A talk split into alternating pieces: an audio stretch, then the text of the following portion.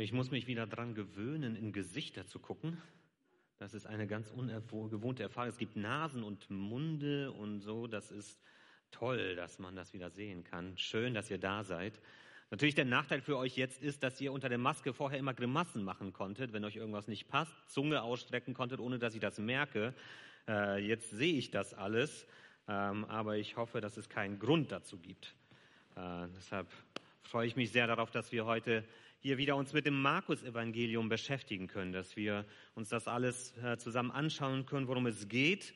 Und ähm, wir haben so im Markus, im, weiß nicht, ob ihr das noch so in Erinnerung habt, immer wieder so Phasen gehabt, wo gewisse Texte äh, wirklich so eine größere Einheit bilden. Wir hatten das an bestimmten Punkten gehabt, wo es um äh, Angst ging, die die Menschen hatten, wenn sie Jesu Macht begegnet sind. Äh, und auch andere Texte, die immer wieder auch so miteinander verbunden gewesen sind. Und das haben wir jetzt auch. Wir äh, sind so in, im zweiten Teil einer größeren zusammenhängenden, oder sogar dritter Teil, größeren zusammenhängenden Reihe von, von Inhalten, die irgendwo miteinander verwoben sind durch bestimmte Inhalte. Und ich denke, das wird heute auch deutlich werden. Und das wird in den nächsten Predigten deutlich werden. Wir waren beim letzten Mal unterwegs mit Jesus, als ihm Pharisäer begegnet sind und Schriftgelehrte.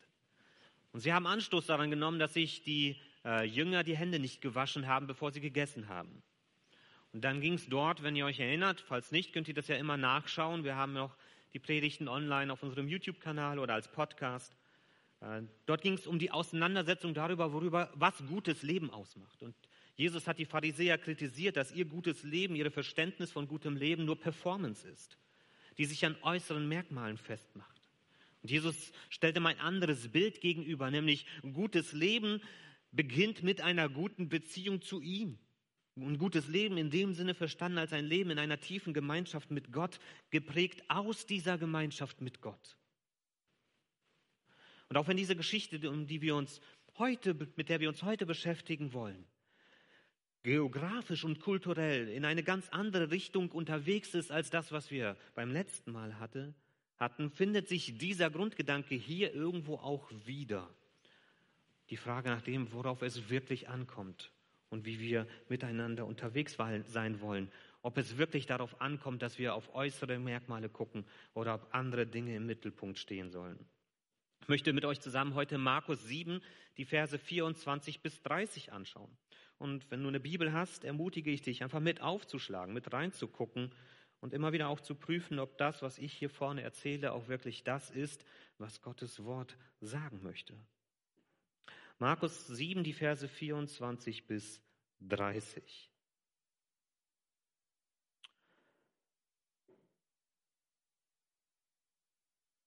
Jesus brach von dort auf und ging mit seinen Jüngern in die Gegend von Tyrus. Dort zog er sich in ein Haus zurück, denn er wollte unerkannt bleiben. Aber es sprach sich schnell herum, dass er gekommen war. Davon hatte auch eine Frau gehört, deren Tochter von einem bösen Geist beherrscht wurde.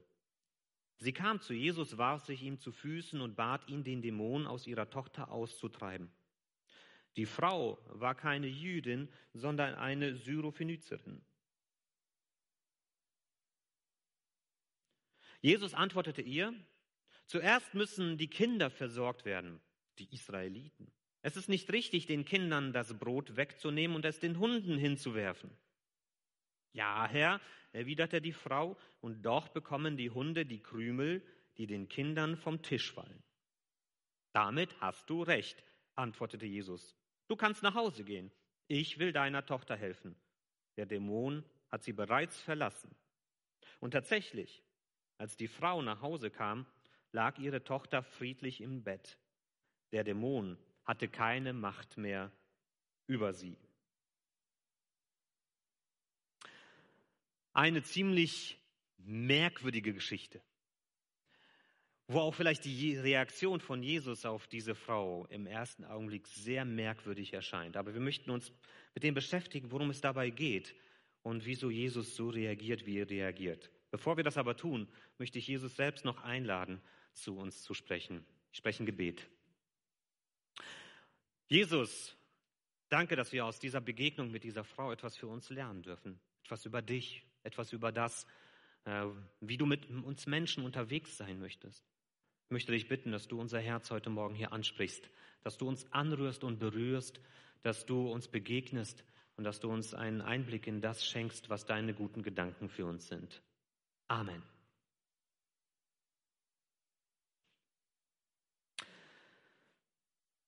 Jesus brach von dort auf. Also wir waren ja am See Genezareth. Und äh, die Jünger waren ja unterwegs gewesen äh, in dieser Region mit Jesus, haben gepredigt. Ähm, und Jesus möchte jetzt einfach mal ein bisschen Urlaub machen. Wer wünscht sich das nicht? Und Jesus geht mit seinen Jüngern, sagt, Urlaub zu Hause macht nicht so viel Spaß wie Urlaub woanders und macht sich auf den Weg in eine andere Region, raus aus Galiläa in das angrenzende Gebiet von Tyrus und Sidon. Sidon.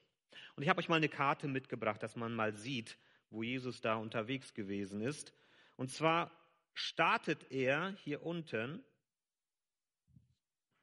und er geht ungefähr in diese Gegend hier oben. Wo genau, das wissen wir nicht, aber irgendwo hier hinein bewegt sich Jesus mit seinen Jüngern. Hat sich dort ein Ferienhaus gebucht, weiß nicht über welche Homepage, aber scheinbar gute Bewertungen gehabt und hat gedacht, ich mache mal mit meinen Jüngern ein paar Tage Urlaub. Endlich. Wir kriegen das in Markus mit. Er macht immer wieder Pläne, mit seinen Jüngern mal was alleine zu unternehmen und immer crasht das irgendwer. Da sind die Leute da und kommen einfach rein und, äh, und stören seine friedliche Zeit mit den Jüngern. Er hatte bisher keine Zeit gehabt, sich ein paar Tage Urlaub mit seinen Jüngern zu nehmen. Jetzt muss das klappen. Er geht raus aus Galiläa ins angrenzende Gebiet, in ein Ferienhaus und selbst dort erkennt ihn jemand. Macht ein Bild, stellt es auf Instagram, sagt, hey, Jesus ist hier und die Leute kriegen mit, Jesus ist da. Und selbst dort findet er keine Ruhe, wie wir hier im Text ja sehen. Er zog in die Gegend von Tyrus, aber davon hatte auch eine Frau gehört. Es sprach sich nämlich schnell herum, dass er gekommen war. Jesus war, und damals gab es kein Internet, kein Fernsehen, keine Zeitung, Jesus war trotzdem über die Region bekannt. Und Leute wussten, wer Jesus ist. Und sie machen sich auf den Weg zu ihm. Eine Frau kommt zu ihm. Es werden zwei Sachen über sie gesagt. Zwei Sachen, die hier wichtig sind. Einmal, dass sie keine Jüdin war wenn man das anschaut. Das ist das eine. Also sie war eine Heidin. Das ist das Erste, was hier an Informationen da ist. Aber das Zweite ist mindestens genauso wichtig. Ähm, sie ist eine Syrophönizierin. Ist vielleicht ein bisschen kompliziert, man weiß auch nicht genau, was damit gemeint ist, für wenn ihr das so auf den ersten Blick seht. Damit sind die Personen gemeint, die in der Region von Tyrus und Sidon leben, da wo Jesus unterwegs ist. Die wurden Syrophönizier genannt. Und über diese Frau wird gesagt, sie ist nicht nur Heidin, sondern sie kommt genau aus dieser Gegend ursprünglich. Sie ist dort geboren, sie ist nicht nur zugezogen, sie ist nicht dort auf der Durchreise, sie kommt von dort. Und damit man versteht, wieso das hier erwähnt wird, muss man sich weiter in der Geschichte angucken, welche Geschichte Israel und Tyrus und Sidon miteinander haben. Diese Geschichte geht weit, weit zurück. Und diese Geschichte ist wechselhaft. Ich zeige euch mal eine Karte hier. Ähm, ups. Da seht ihr, hier in der Mitte ist das Volk Israel. Das ist aus der Zeit von David und Salomon.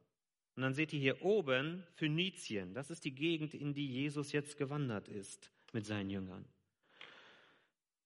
Und in der Zeit von David und Salomon waren die Beziehungen zwischen diesen beiden Völkern, Israel und den äh, Phöniziern, positiv. Die Phönizier hatten wertvolle Materialien, gutes Holz und dieses Holz haben sie zur Verfügung gestellt, um den Tempel zu bauen. Und David hat im Gegenzug gut bezahlt und selbst wertvolles Material zur Verfügung gestellt. Das heißt, dort war eine gute Beziehung zu diesem Nachbar. Die hielt auch eine Weile an. Auf der anderen Seite kommt aus dieser Gegend eine Frau, die im Alten Testament vielleicht den miesesten Ruf haben kann, den eine Frau überhaupt hatte im Alten Testament, nämlich Isabel. Isabel steht für schlimme Frau. Das war die, die Naboth angestiftet hat, einem armen Mann sein Weinberg wegzunehmen und die, die gegen Elia aufgestänkert hat und, und, und. Und diese Frau ist einen furchtbaren Tod gestorben. Auf der anderen Seite kommt aus dieser Gegend eine Witwe, die äh, Elia dem Propheten hilft, dass er nicht verhungert. Und Elia erweckt den Sohn dieser Witwe zum Leben, als der gestorben ist. Also es ist eine sehr wechselhafte Beziehung, die sich sogar bis in die Propheten hinein auch negativ auswirkt. Wir gucken uns mal ein paar Stellen an. Wir sehen hier aus Joel zum Beispiel, ihr Bewohner von Tyrus und Sidon, ihr aus dem Gebiet der Philister, was wollt ihr denn von mir? Wollt ihr euch etwa an mir rächen oder mich bestrafen? Nein, ich werde mich an euch rächen für das, was ihr mich, mir angetan habt. Bald ist es soweit. Das ist eine Prophetie Gottes über diese Völker. In Amos. So spricht der Herr, die Leute von Tyrus begehen ein abscheuliches Verbrechen nach dem anderen. Sie haben ihren Freundschaftsbund mit Israel gebrochen und die Einwohner ganzer Dörfer an die Edomiter verkauft. Das werde ich nicht ungestraft lassen. Ich brenne die Stadtmauern von Tyrus nieder. Seine Paläste werden ein Raub der Flammen. Und auch Saharia hat nichts Gutes. Dies ist eine Botschaft des Herrn. Sie lastet schwer auf dem Land Hadrach und trifft Damaskus mit voller Wucht, denn der Herr hat nicht nur die Stämme Israels im Blick, sondern auch die anderen Völker. Sein richtendes Wort erreicht Hamad, das an Damaskus grenzt, ebenso wie die Städte Tyrus und Sidon, deren Einwohner so überaus klug sind. Tyrus selbst hat sich selbst zu einer mächtigen Festung ausgebaut. Es hat ganze Berge von Gold und Silber zusammengetragen. Trotzdem wird der Herr Cyrus erober, äh, Tyrus erobern. Er, wird die gewaltigen Mauern ins, er wirft die gewaltigen Mauern ins Meer und lässt die Stadt in Flammen aufgehen. Und wir sehen auch bei Jesus, dass er von einem kommenden Gericht über Tyrus und äh, Sidon redet, äh, dass diese Städte keinen guten Stand bei Gott haben. Und selbst der Historiker Josephus, der in der Zeit von Jesus gelebt hat, sagt über Tyrus, dass das mit die erbittertsten Feinde Israels sind. Also es hat sich zu einer unglaublich schlechten Beziehung entwickelt zwischen Israel und diesem angrenzenden Gebiet. Und das ist jetzt für uns der Ansatzpunkt für die Reaktion von Jesus. Wieso reagiert Jesus so auf diese Frau? Wieso ist er so negativ? Wieso lehnt er ihre Bitte auf den ersten Blick ab? Ich spüre hier so ein bisschen passiv-aggressives Verhalten bei Jesus. Er tut ihr nicht weh, aber er ignoriert sie auf eine heftige Art und Weise. Und wir sehen das stärker sogar noch in Matthäus 15, wo uns die gleiche Geschichte erzählt wird. Jesus gab ihr keine Antwort, steht dort. Er ignoriert sie vollkommen. Der macht sich nicht mal die Mühe, auf sie einzugehen. Jesus gab ihr keine Antwort. Bis dahin, dass seine Jünger ihn drängten, erfüll doch ihre Bitte. Sie schreit sonst dauernd hinter uns her. Da ist dieses Klageweib und die will was von dir, Jesus. Tu ihr doch den Gefallen, weil sie nervt uns einfach. Die nervt. Kannst du ihr nicht einfach helfen, dass sie uns in Ruhe lässt? Wir wollen doch hier Urlaub machen. Gibt nichts Schlimmeres, als wenn man Urlaub machen will und Leute sind da, die einem die ganze Zeit auf die Nerven gehen. Und Jesus in Markus antwortet dieser Frau, Zuerst müssen die Kinder versorgt werden, die Israeliten. Es ist nicht richtig, den Kindern das Brot wegzunehmen und es den Hunden vorzuwerfen. Da fragt man sich auf den ersten Blick, was geht hier ab? Jesus, bist du das? Haben die da vielleicht Petrus eingesetzt und den falschen Namen genommen? Oder das ist doch nicht der Jesus, den wir kennen. Ist das politisch korrekt, wie er hier vorgeht? Darf man das so überhaupt sagen? Muss man zu sagen, in diesem Punkt, Jesus ist kein Rassist. Auch an dieser Stelle nicht. Wir sehen zum Beispiel in Markus 3, dass dort Menschen aus Tyrus und Sidon zu Jesus kommen und er nimmt sie an. Wir sehen auch an vielen anderen Stellen, dass er nicht Juden ohne Vorurteile begegnet. Aber dennoch, wir können nicht darüber hinwegschauen, dass Jesus hier bewusst und vielleicht auch bewusst provokativ jüdische Vorurteile gegenüber Heiden und ganz besonders gegenüber Menschen von Tyrus und Sidon aufgreift. Denn die Heiden wurden von den Juden immer wieder als Hunde bezeichnet. Hunde war sowieso schon damals kein besonders positiver Ausdruck und für die Juden sowieso nicht. Die hatten keinen positiven Blick auf Hunde. Also wenn man von Hunden sprach, war das eine bewusste Abwertung von Nichtjuden. Das ist das eine, was wir hier sehen. Das andere ist, und das tauchte auch in einem der Prophetentexte auf, dass Tyrus und Sidon reiche Städte gewesen sind. Und das war auch zur Zeit von Jesus so. Während das, äh, Galil also das Land Juda ziemlich arm gewesen ist und die meisten in Armut waren, war das, waren die Städte Tyrus und Sidon sehr reich. Sie lebten vom Handel, sie hatten Häfen, sie konnten viel mit Geld machen und sie waren reich und haben viel bewegt. Und sie haben dann die Juden quasi als Arbeiter auf einer Billiglohnbasis eingestellt und haben sie dadurch auch in einer gewissen Hinsicht ihre Not ausgenutzt. Im Bild hier zu sprechen, haben die Bewohner von Tyrus den Juden nur die Krümel übrig gelassen. Und das fette Essen haben sie für sich behalten. Aber ein drittes Bild schwingt hier noch mit. Und das ist auf dieser ganz oben auf dieser Sachebene. Jesus redet hier von Hunden. Wenn man ins Griechische reingeht, müsste man eigentlich übersetzen Welpen, Hündchen. Man füttert nicht erst die Hündchen, bevor man nicht die Kinder gesättigt hat. Und das ist etwas, wo wir sagen können, das kann man gut verstehen. Kein guter Hausherr würde seine Hunde füttern, bevor seine Kinder satt geworden sind. Das wäre das klassische Bild eines schlechten Vaters der erstmal sagt, erst die Hunde und dann die Kinder. Also auf dieser Sachebene ist das ein Bild, was absolut nachvollziehbar ist, wo man sagt, natürlich, zuerst bekommen die Familienangehörigen zu essen und dann kriegen die Hunde zu essen. Und so merken wir, in diesem Text ist Jesus mit einem einzigen Satz auf verschiedenen Wegen unterwegs, auf verschiedenen Ebenen. Auf einer sehr provokativen Ebene gegenüber Nichtjuden, auf einer herausfordernden Ebene, gerade gegenüber Bewohnern dieser Stadt und eben auf einer Sachebene, wo es um ein Bild geht, wo jeder sagt, ja natürlich, das kann ich nachvollziehen. Wieso tut Jesus das? Ich glaube, Jesus fordert hier die Frau heraus zu einer Reaktion. Er möchte sehen, wie geht sie jetzt damit um? Wie reagiert sie auf das, was ich ihr hier so an den Kopf werfe? Und ich finde, es ist eine bemerkenswerte Reaktion, die wir bei dieser Frau sehen. Es sind drei Sachen, die mir hier aufgefallen sind bei dieser Frau. Erstens, sie lässt nicht locker. Sie ist nicht abgeschreckt, sie ist nicht beleidigt. Sie wirft nicht das Handtuch und sagt, du Rassist, lass mich in Ruhe. Sie motzt nicht, sie wirft ihm keine Vorwürfe vor. Diese Frau hat einen Auftrag. Ihr Wunsch ist es, dass ihre Tochter geheilt wird und dafür nimmt sie ihre eigenen Befindlichkeiten zurück. Sie lässt sich von Jesus nicht aus der Reserve locken, nicht provozieren. Das Zweite ist, sie durchschaut die Strategie von Jesus. Sie greift sein Bild auf sachlicher Ebene auf und geht eben nicht gleich auf die Gefühlsebene, sondern sie gibt ihm Recht. Ja, natürlich würden zuerst die Kinder gefüttert werden und nicht die Hunde. Ist doch selbstverständlich. Aber diese Frau weiß auch ganz genau, was Jesus mit dem Bild eigentlich meint. Im Originaltext steht nicht, dass, äh, wenn Jesus davon redet, zuerst müssen die Kinder versorgt werden, die Israeliten. Das ist eine Einfügung in dieser Übersetzung, dass man das versteht. Jesus erwähnt die Israeliten nicht, aber es ist klar, wen er damit meint, nämlich sein eigenes Volk. Und die Frau versteht das. Und sie greift dieses Bild auf und sie gesteht ein, jawohl, die Israeliten als das Volk Gottes, die haben ein Vorrecht. Sie akzeptiert diese Aussagen und sie akzeptiert den Vorrang Israels gegenüber dem Rest der Welt. Und das Dritte ist, sie begegnet ihm demütig, aber in einer gewissen Hinsicht nicht unterwürfig, sondern sie debattiert mit ihm. Sie ist intellektuell auf Augenhöhe mit Jesus unterwegs, anders als die Pharisäer, mit denen Jesus zu tun hatte.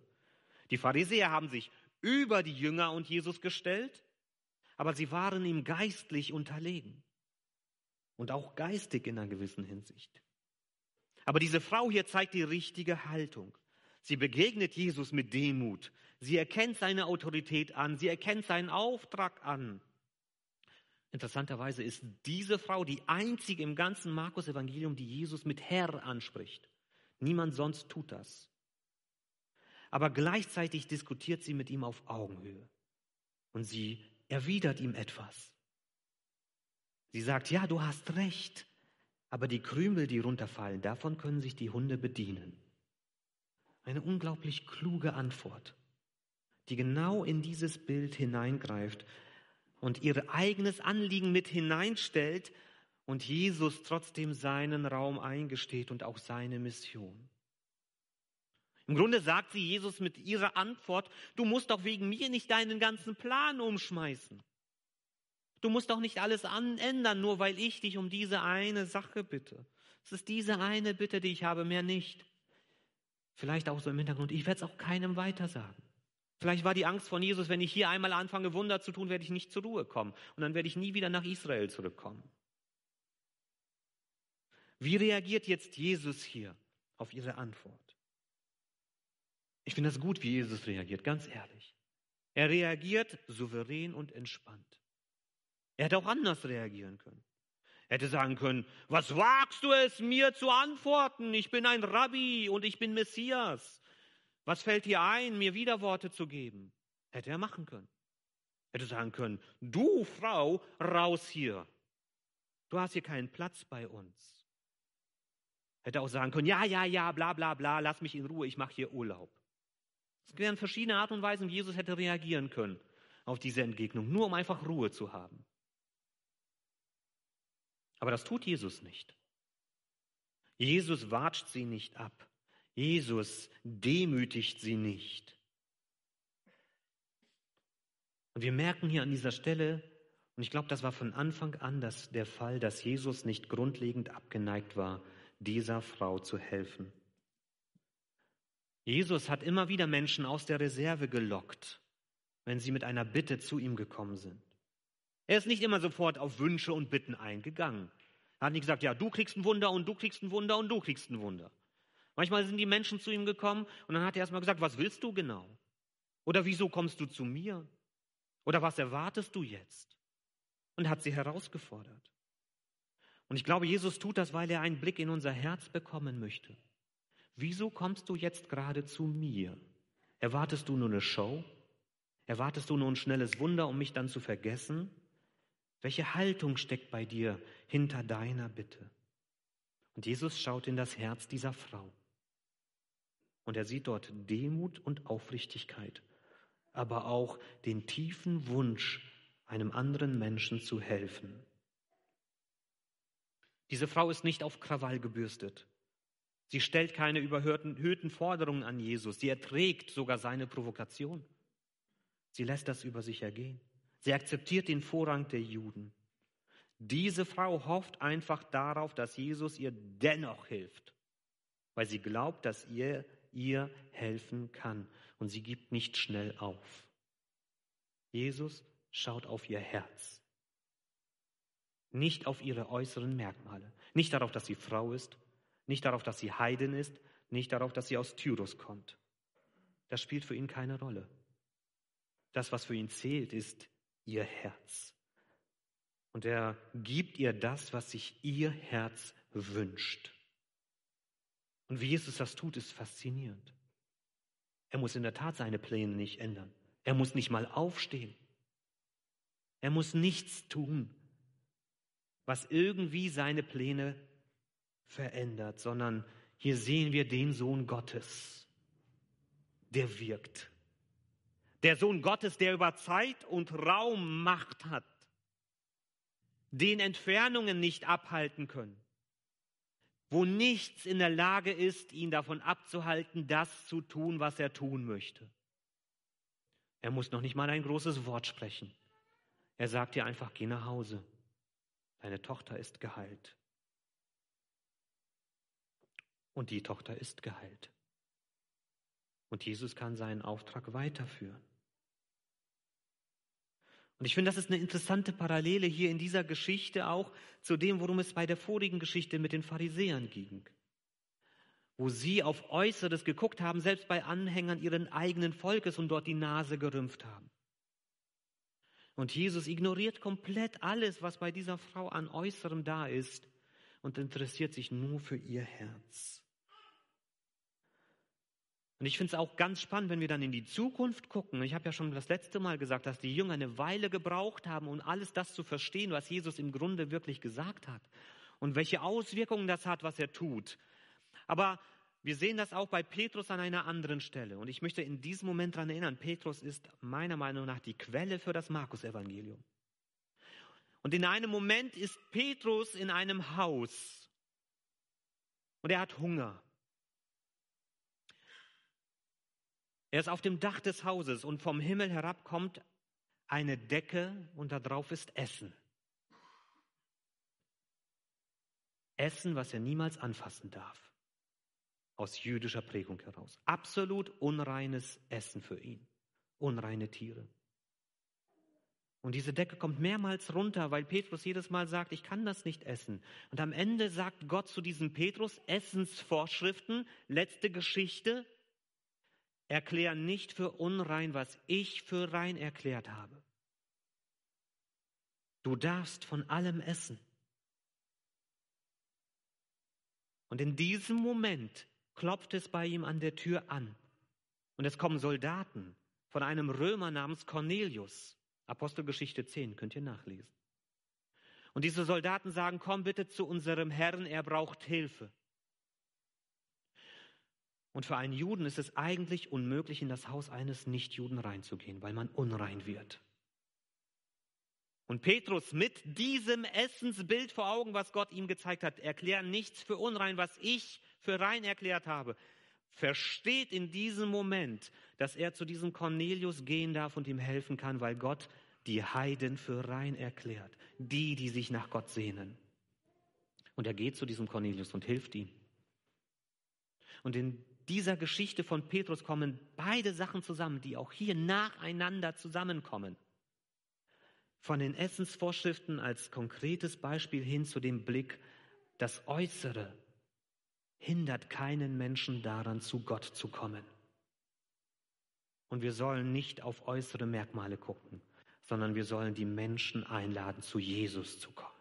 Und wir sollen zu ihnen hingehen. Wir brauchen keine Berührungsängste zu haben. Das finde ich faszinierend, gerade weil das hier im Markus-Evangelium auch so nacheinander kommt. Und vielleicht hat Petrus diese Sachen auch so verarbeitet. Und wir sehen dann eben in der Apostelgeschichte, dass das Evangelium dann in die ganze Welt geht und die Menschen auf der ganzen Welt von Jesus hören. Ich möchte uns einige Sachen mitgeben, die wir hieraus lernen können. Das erste ist, die Liebe von Jesus überschreitet Grenzen und geht neue Wege. Die Liebe von Jesus überschreitet Grenzen und geht neue Wege. Das sehen wir an diesem Moment. Wir sehen, dass er dann weiter unterwegs ist im Raum der Heiden und dort handelt. Es wird sogar nochmal eine Brotvermehrung geben, extra für die Heiden, nicht nur für sein eigenes Volk. Jesus beginnt ein neues Kapitel in seinem Dienst und zeigt, dass das Evangelium nicht nur für die Juden da ist, sondern für alle Menschen auf der ganzen Welt. Und das ist auch unser Auftrag. Wir selbst profitieren hier davon. Ich weiß nicht, wie viele von uns irgendwie vielleicht jüdische Wurzeln haben. Ich glaube nicht alle. Vielleicht sogar die wenigsten, wenn überhaupt. Wir sind nur hier. Du bist nur hier. Du bist nur deshalb mit Jesus verbunden, weil seine Liebe Grenzen überschreitet und neue Wege geht. Und wir müssen das auch. Weil Gott uns liebt, wollen wir Menschen lieben, egal wo sie herkommen, egal wo sie unterwegs sind, egal wie sie heißen und wie sie aussehen. Wir wollen für alle Menschen da sein und ihnen Jesu Liebe nahebringen. Das ist das eine. Das zweite ist, das ist vielleicht etwas heftiger, es gibt keinen Rechtsanspruch auf die Liebe von Jesus. Jesus hat nicht jedem sofort alles gegeben, was er wollte. Er hat auch bei der Frau erstmal abgeblockt und gesagt, Moment, ganz langsam. Jesus möchte dir seine Liebe schenken, aber es ist Gnade. Das ist nicht etwas, was du einfordern kannst bei Jesus. Das ist nicht etwas, wo du dich hinstellen kannst und sagen kannst, du musst aber. Du musst. Das ist die falsche Haltung. Und immer wenn Menschen so zu Jesus gekommen sind, da hat er auch abgeblockt.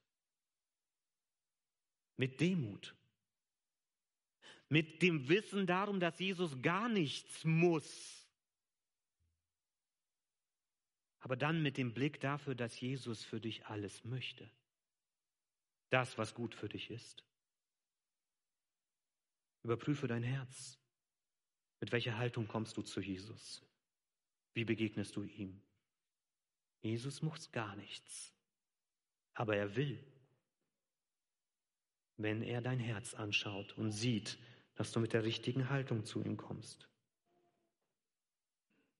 Das ist nämlich das Dritte. Jesu Liebe antwortet auf dein Herz.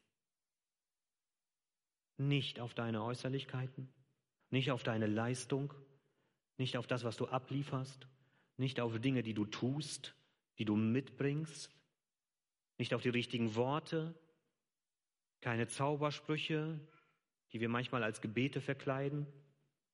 Alles das ist nichts, was Jesus in irgendeiner Form bewegt. Jesus antwortet auf dein Herz. Wenn du mit der richtigen Haltung zu Jesus kommst, wird er dir nahe kommen.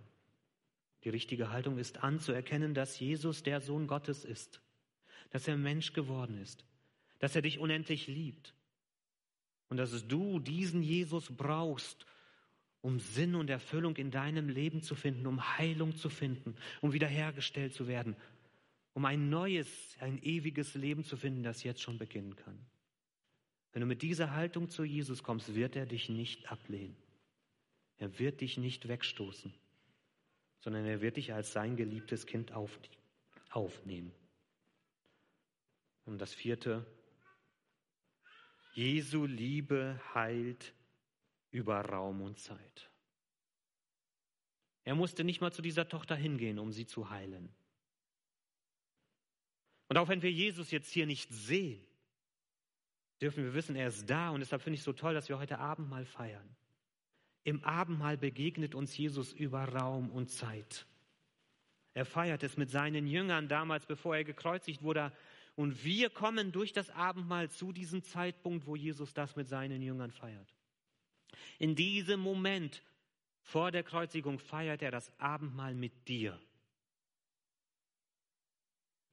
Und so wie er dieses Kind heilt über Raum und Zeit hinweg, so heilt er auch uns über Raum und Zeit hinweg, weil er am Kreuz alles auf sich genommen hat.